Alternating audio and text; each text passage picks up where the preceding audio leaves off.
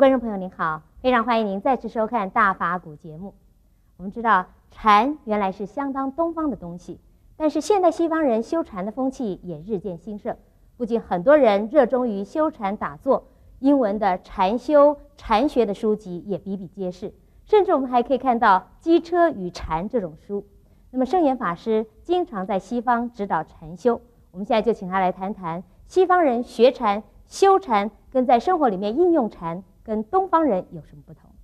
禅到了西方啊，时间不算是很早，这是在啊二十世纪大战之后，呃，才啊渐渐的、渐渐的受到。啊，西方人的重视，呃，最早啊，因为在日本有两个系统啊，呃，像呃西方，主要是美国啊，呃，传播一个系统就是，修行的系统，那么有一位。呃，叫做佐佐摩地这位一位禅师啊，到了呃这个美国的西海岸呢，那他是原来是来开会的，来出席一个会议。那么有几个人呢，有几个西方人呢，呃，对他很有兴趣，就把他留下来。然后呢，渐渐渐渐的就成立了一个啊禅的一个团体。这是渐渐的就变成了一个修行啊禅法的一个系统的源流，啊的开始。另外一个呃系统是属于学术的，属于学者的。那么这个是谁呢？那我们国内的也很多人知道，有个叫做石则系，那也就是这个铃木大作。铃木大作呢，在呃美国啊，在最早。是在这个哥伦比亚大学开了一个讲座，然后呢，他就在、呃、美国啊也写了好多啊英文的书，因为他这个太太本身呢是一个美国人，那么他自己本身的英文也是很好，那么因此在哥伦比亚大学开了个禅学讲座之后啊，呃，很受到西方人的呃欢迎，因为禅的一种哲学。理论呢、跟西方人的一种逻辑的、一种思想的思辨的哲学啊，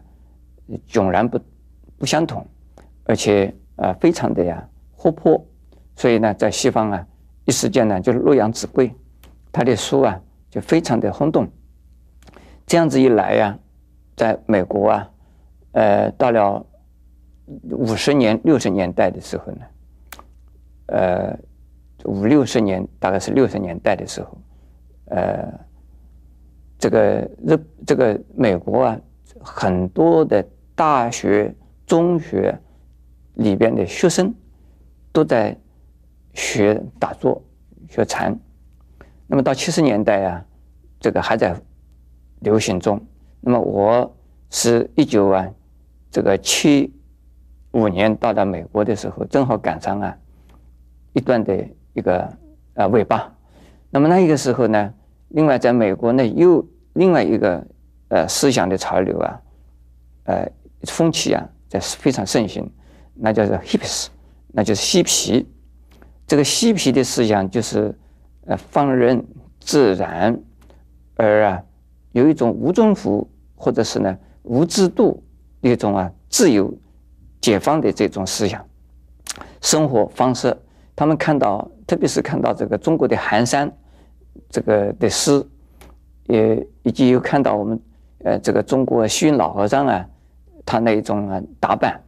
这也就是长头发、披头散发，啊，有这样子的一种啊，呃，情况啊，哎，他们都觉得这个大概就是啊，他们所追求的，所以这个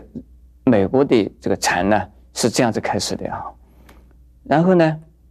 这个日本的禅师们呢，这是一代一代的，也是就一个 generation 一个 generation，也就是一个代一代老的过去了，新的又来了。那么在美国呢，也留下了一些啊，美国的一些呃学禅的弟子和学生，